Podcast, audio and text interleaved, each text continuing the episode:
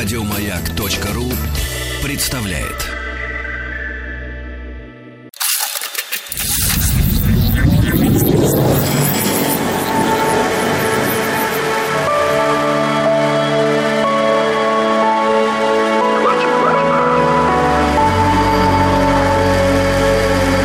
Стаховский лайф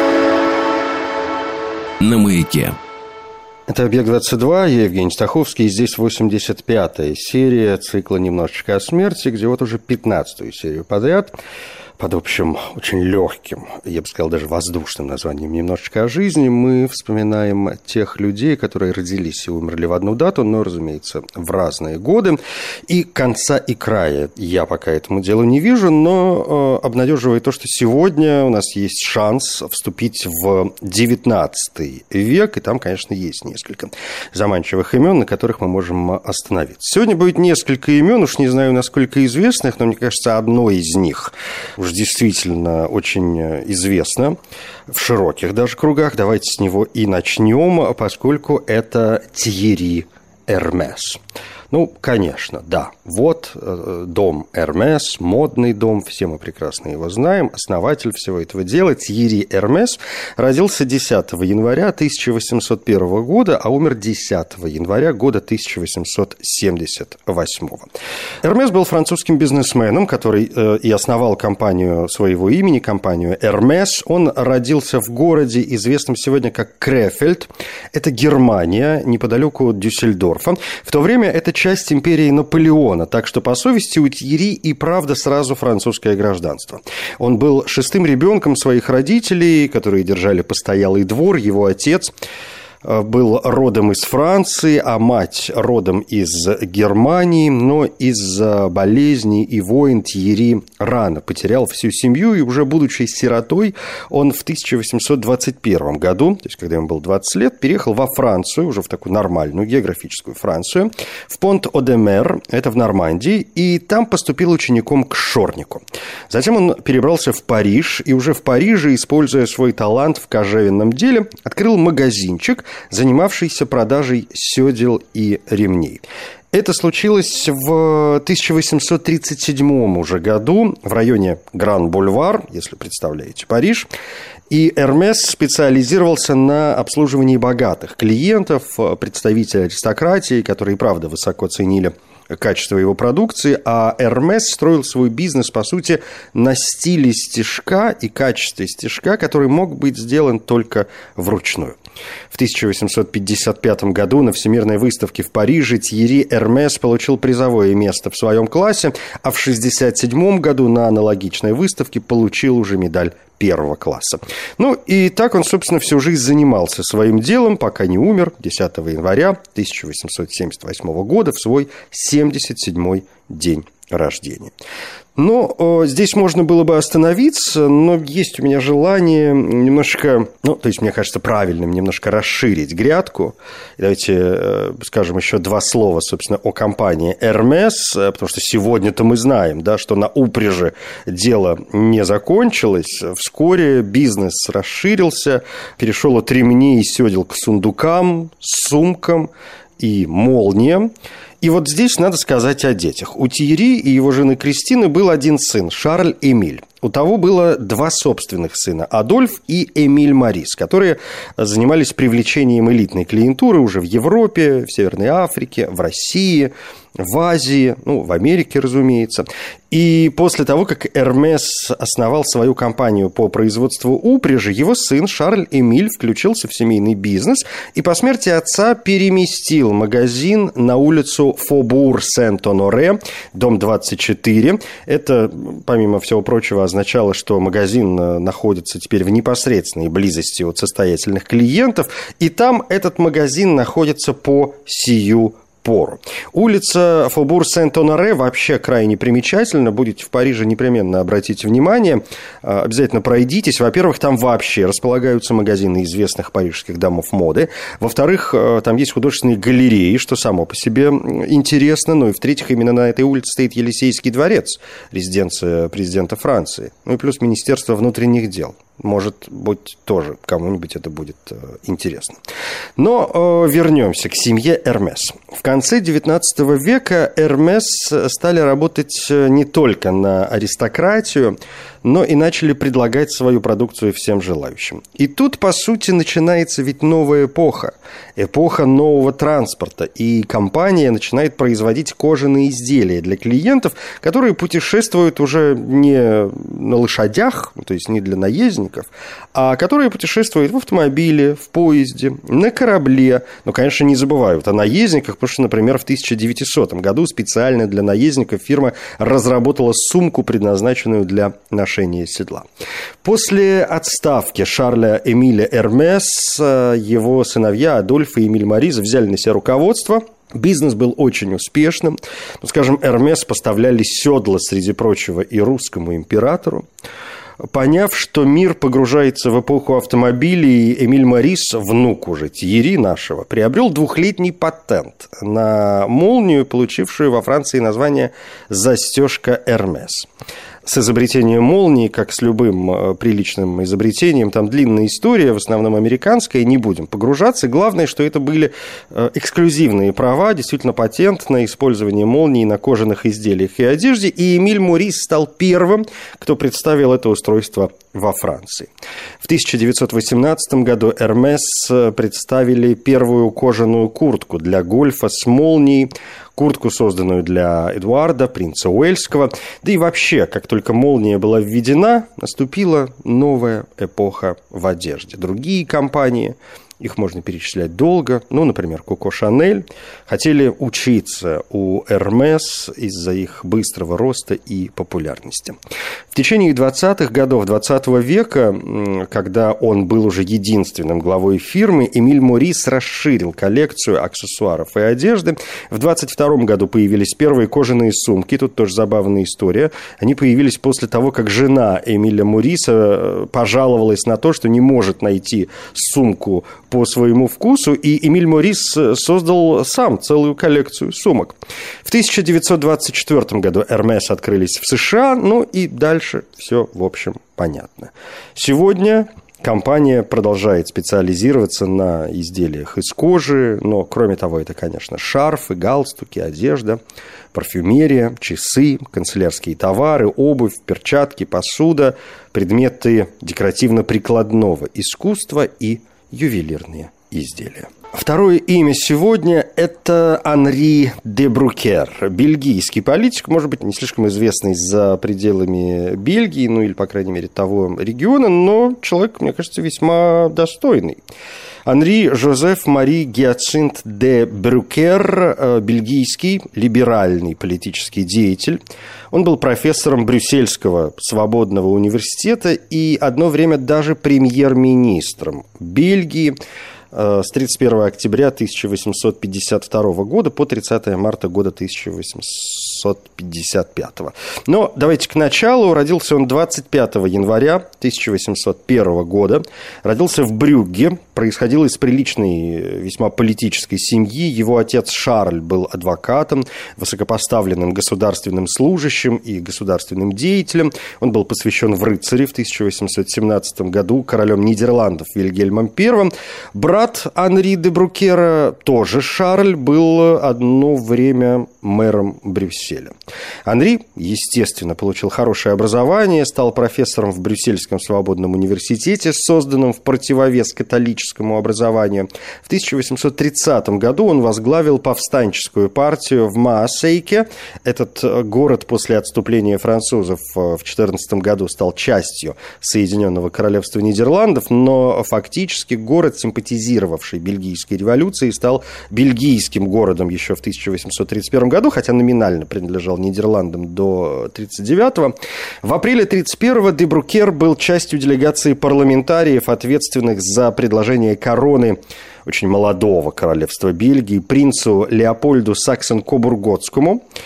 И он стал, как известно, первым королем Бельгии под именем Леопольд I. 21 июля 1831 года новоиспеченный король торжественно въехал на белом коне в столицу своего королевства, в Брюссель, принес присягу на верность бельгийскому народу и Конституции, и этот день отныне один из главных национальных праздников, собственно, национальный день Бельгии. Анри де Брукер стал губернатором провинции Антверпен, затем провинции Льеж. С 52 по 55 год, как я уже сказал, он возглавлял либеральное правительство, в котором занимал пост министра еще и иностранных дел. В 63-м он стал первым бургомистром коммуны Одергем. Анри де Брукер как-то очень сильно полюбил деревенский характер Одергема и был особенно очарован расположенным поблизости лесом и оставался, собственно, бургомистром до 1873 года, когда его нестабильное здоровье заставило его уйти в отставку. У него ухудшалось зрение, так что в конце концов он даже ослеп, но в целом прожил довольно долго и скончался в 1891 году, 25 января, в день, когда ему стукнуло 90 лет. Самая большая, самая подробная и самая главная история сегодня в этой серии будет посвящена человеку, который, как мне кажется, не слишком широко известен, хотя, мне кажется, его, безусловно, помнят в Соединенных Штатах Америки, но под занавес я скажу о нем э, несколько слов относительно скажем так, современных оценок э, его творчества, хотя вот его деятельность мне представляется действительно довольно важной. И третье и последнее имя на сегодня – это Натаниэль Паркер Уиллис. Н. П. Уиллис, американский писатель, поэт, редактор, который работал с несколькими известными американскими писателями. В связи с его именем в первую очередь вспоминают Эдгара Аллана По, и Генри Уотсворта Лонгфелло.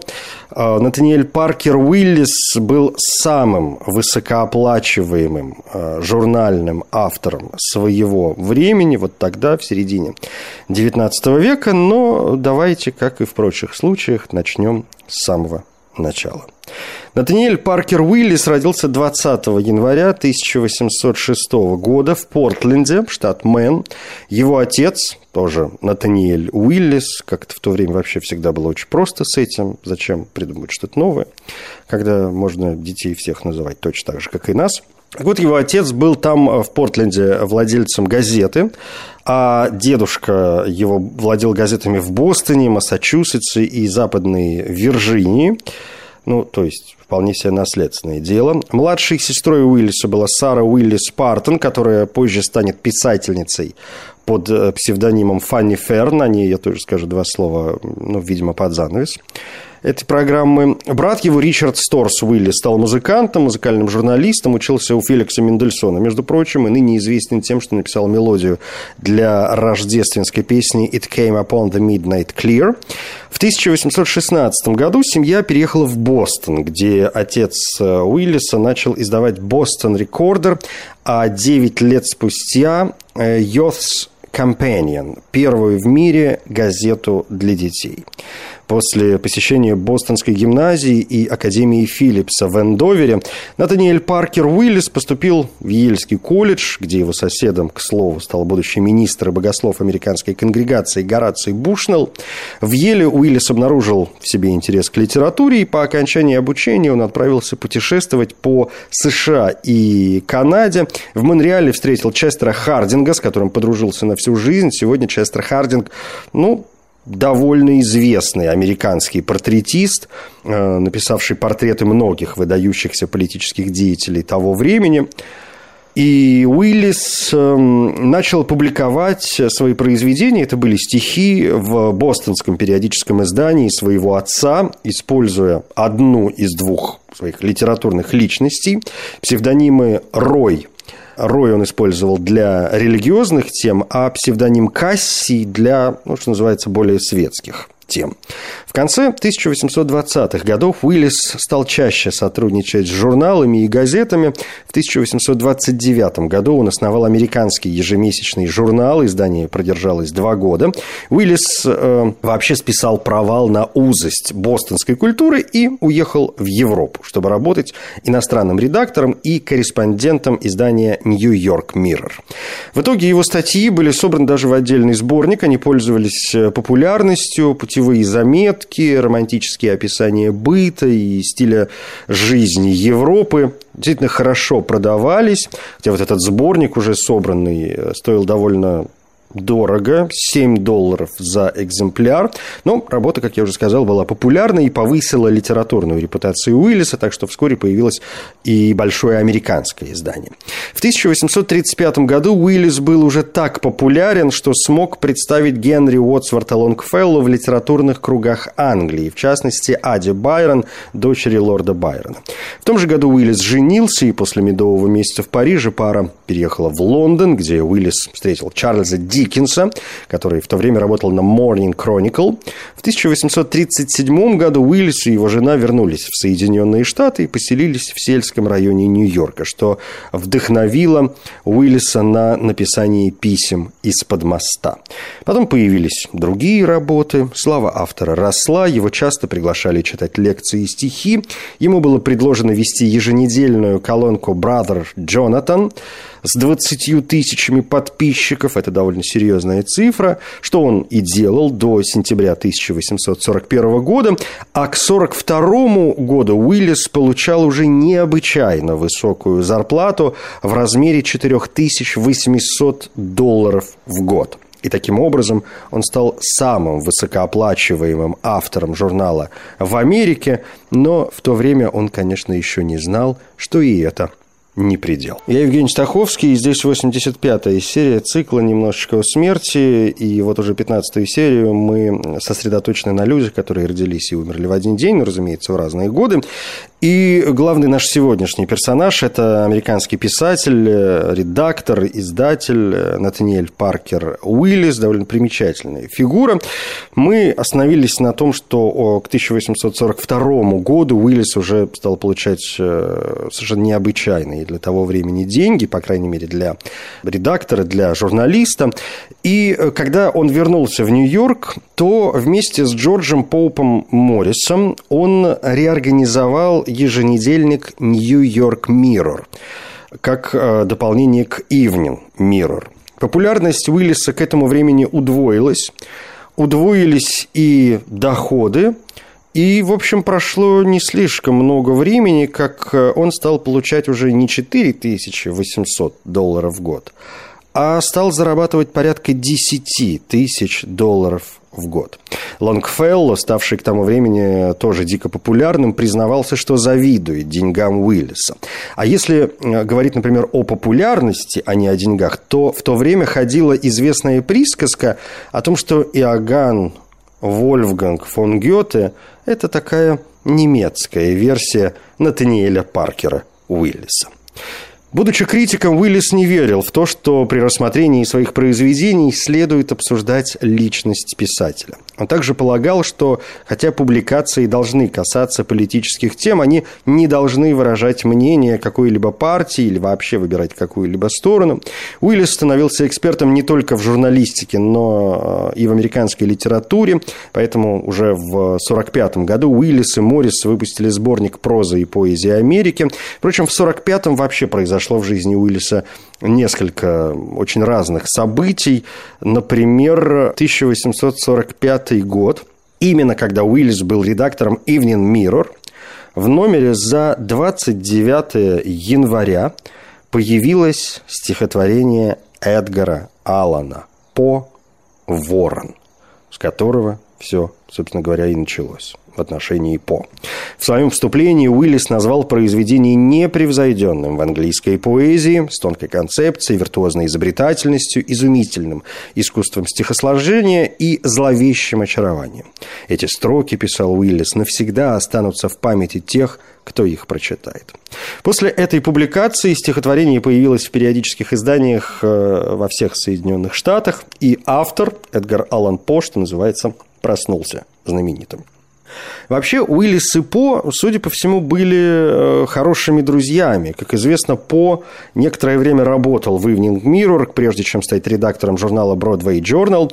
Там По уже отчуждает себя от других авторов, публично, например, обвиняя Генри Уотсворта Лонгфелло в плагиате. Это известнейшая история. Лонгфелло был самым читаемым поэтом в англоязычном мире своего времени, начиная с безумно успешной публикации первого сборника стихов в 1839 году и до своей смерти в 82-м. И вот По обвиняет Лонгфелло черт знает в чем. В истории этот момент остался под названием «Война Лонгфелло». Подробности, как всегда, сможете найти сами, но если очень коротко, то По он выступал несколько раз, но есть, например, известнейшая лекция об американской поэзии, с которой он выступал публично, и большую часть лекции он э, посвятил критике так называемых имитаций Лонгфелло, а некоторые наблюдатели даже утверждали, что По обвиняет Лонгфелло в массовом плагиате. То есть По, например, просмотрел четыре тома Лонгфелло и в конце концов выразил мнение, что стихи эти не имеют никакой поэтической ценности, плюс это самый настоящий плагиат из Шекспира, Шекспира, Поупа и Колриджа, а до этого По ссылался в других своих выступлениях на Теннисона, Мильтона, Брайанта и, в общем, кого только не. В общем, как выразился писатель, это один из самых ощутимых плагиатов когда-либо совершенных. Довольно забавно, но уже в следующем году По заявил, что восхищается Лонгфеллу и даже назвал его главным американским поэтом. Можно по-разному к этому относиться, но вот мне лично близка позиция, что подобные выпады и подобные метания из стороны в сторону – это еще одно доказательство нестабильного психического состояния По. А за Ворона э, поэт, к слову, получил всего 9 долларов. Уиллис оказывал по финансовую помощь во время болезни его жены Вирджинии. Он пытался часто убедить по быть чуть менее агрессивным в своей критике, и лучше бы он сосредоточился на своей поэзии. Ну и несмотря на это, Уиллис опубликовал много фрагментов того, что позже как раз и будет называться «Война Лонгфелло».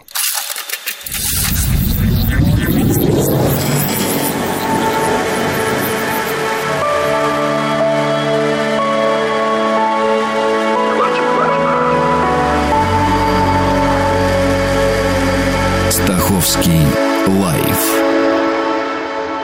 на маяке. Жена Уиллиса Мэри Стейс умерла во время родов 25 марта 1845 года. Их дочь Бланш тоже умерла, и Уиллис взял свою другую дочь, Имоджин, в Англию, куда он отправился, чтобы навестить семью умершей жены. В октябре 46-го он э, женился повторно на Корнелии Гриннелл, богатой квакерке из э, Нью-Бетфорда и приемной дочери местного конгрессмена. Она была на два десятилетия моложе Уиллиса и в открытую осуждала рабство, что Уиллису не слишком нравилось. В 1946 же году Уиллис и Моррис оставили Evening Mirror и основали еженедельник National Press, который через 8 месяцев был переименован в Home Journal. Уиллис продвигал этот журнал как издание для средних и низших классов и использовал автобиографические приемы для того, чтобы общение с читателем стало более личным. То есть вот в чем а, его очень серьезная заслуга. Он использовал сам себя в качестве примера, что было абсолютным новшеством в то время, и, например, он рассказывал о том, как сам поднимался по социальной лестнице, при этом делая акцент не на своих успехах, а на разочарованиях. И он редактировал Home Journal вплоть до самой своей смерти. Это издание в 1901 году было переименовано в Town and Country. Э, собственно, под этим названием оно выходит и по сию пору, оставаясь самым старым, постоянно издаваемым, не специализированным, ну, то есть таким журналом общего пользования в Соединенных Штатах. В 1946 году Уиллис поселился неподалеку от берега Кентербери-Крик возле реки Гудзон в Нью-Йорке и назвал свой новый дом Idlewild. Там Уиллис и провел все оставшиеся годы. Он продолжал писать еженедельное письмо в Home Journal. В 50-м году он помог Руфусу Уилмоту Грисволду подготовить сборник произведений По, который загадочно умер за год до этого. Грисволд также написал первую биографию По, в которой он намеренно решил испортить репутацию уже мертвого автора, и Уиллис был одним из самых громких защитников По, в частности, написав обвинение поскольку оно не заслуживает другого названия, не соответствует действительности. Оно полно жестоких искажений, оно превращает тени в неестественную тьму и закрывает солнечные лучи тогда, как нужно открыться им. Уиллис часто жаловался, что его работа в журнале, необходимость писать короткие статьи помешала ему создать крупное произведение. Но, наконец, в 1856 году он нашел время и написал свой единственный роман «Пол Фейн», который был опубликован год спустя. Последней работой Уиллиса был «Выздоравливающий» 1859 года, который включал главу, например, о времени, проведенном с Вашингтоном Ирвингом в его доме Саннисайд. В июле 1860 года Уиллис отправился в свою последнюю большую поездку по нескольким американским городам. В 1961-м он э, позволил Home Journal нарушить свою практику, не касаться политических дискуссий, когда были созданы конфедеративные штаты Америки. Во время гражданской войны Home Journal потерял много подписчиков, да еще его партнер Моррис умер. В общем, Уиллису для того, чтобы как-то свести концы с концами, ему даже пришлось взять себе в дом постояльцев, а затем на некоторое время превратить свой дом в школу для девочек. В последние годы Уиллис был очень болен. Он э, страдал от сильных эпилептических припадков. В начале ноября 1866 года он потерял сознание прямо на улице и в итоге умер в свой 61-й день рождения 20 января 1867 года – был похоронен на кладбище Маунт-Оберн в Кембридже, штат Массачусетс. Четыре дня спустя, в день его похорон, в знак уважения в городе закрылись на один, разумеется, день все книжные магазины. Об Уиллисе осталось некоторое количество заметок, и положительных, и отрицательных, поскольку, я повторюсь, э, фигурой он был очень заметный, очень популярный, и на протяжении всей своей карьеры, в том числе и литературной, Уиллис был, в общем, любим, был уважаем и известен своей доброй натурой. Он имел довольно внушительную внешность. Э, можете посмотреть картинки. Высокого роста, выше 180 сантиметров. Он был обычно очень элегантно одет. Э, в то же самое время многие отмечали, что Уиллис несколько женоподобен и излишне европеизирован. Есть известная карикатура того времени, которая изображает его одетым в такую модную шляпу, в плотно закрытое пальто, плюс трость, что отражало широкую репутацию Уиллиса как Дэнди. Он приложил значительные усилия к своей внешности и своему чувству моды, представив себя членом грядущей американской аристократии. Оливер Уэндell Холмс однажды заметил, что Уиллис был чем-то средним между воспоминанием о графе де Орсе и предчувствием Оскара Уайльда. Ну, с Уайльдом, надеюсь, все понятно. Графа де Орсе, может, не все знают. Это такой французский художник-любитель первой половины XIX века, Дэнди и, конечно, главный модник. Уиллис создал свою репутацию в обществе в то время, когда читатели действительно интересовались личной жизнью писателей. Ну что уж тут греха таить, это были главные звезды. Его труды, в частности, были популярны именно потому, что он фактически жил жизнью, которую он описывал и которую рекомендовал читателям. Он обращался к читателям лично, как будто имел с ними приватную беседу. Как он однажды сам написал, мы бы хотели, чтобы вы потворствовали нам в нашем невинном эгоизме, как будто все это шепталось вам на ухо. В издательском мире Уиллис был известен как проницательный журналист, как новатор. Фактически он стал стандартом, по которому судили и других журналистов, хотя были, как я уже сказал, конечно, и критики, но вот тот же Эдгар Аллан По э, в письме Джеймсу Лоуэллу замечал, Уиллис не гений, он такой изящный бездельник, не более. Впрочем, э, По использует слово «трайфлер», что, наверное, можно, конечно, перевести как «бездельник», а можно можно и как не стоящий человек, как пустышка. По крайней мере, во мне он никогда не вызывает эмоций, добавляет По. После смерти Уиллиса некрологи сообщили, что он пережил свою славу. В то же время отмечалось, что американцы всегда будут помнить и ценить Натаниэля Уиллиса как человека, поддержавшего многих писателей, ну, например, Фенемора Купера и Вашингтона Ирвинга. Современные авторы не слишком обращают внимание на литературные потуги Уиллиса. Мне кажется, что ему отдают дань как редактору, как э, издателю. А вот литературная деятельность, в общем, вызывает вопросы. Его зарисовки называют сентиментальной болтовней или говорят, что он был только препятствием на пути развития его сестры. Я обещал сказать о ней два слова. Его сестра, писательница Фанни Ферн. Уиллис и правда, видимо, ее не слишком поддерживал. Впрочем, Фанни Ферн была тоже чрезвычайно успешной и высокооплачиваемой в работе в качестве обозревателя. Что до литературных ее дел, то, пожалуй, самая известная ее работа – это вымышленная автобиография Рут Холл, 1854 год. Она стала очень популярной, по крайней мере, в феминистских кругах. Ну, а Уиллис, как писал биограф Томас Бейкер, Уиллис сегодня упоминается только как сноска по отношению к другим авторам. Это «Объект-22», Евгений Стаховский. Спасибо. Еще больше подкастов на радиомаяк.ру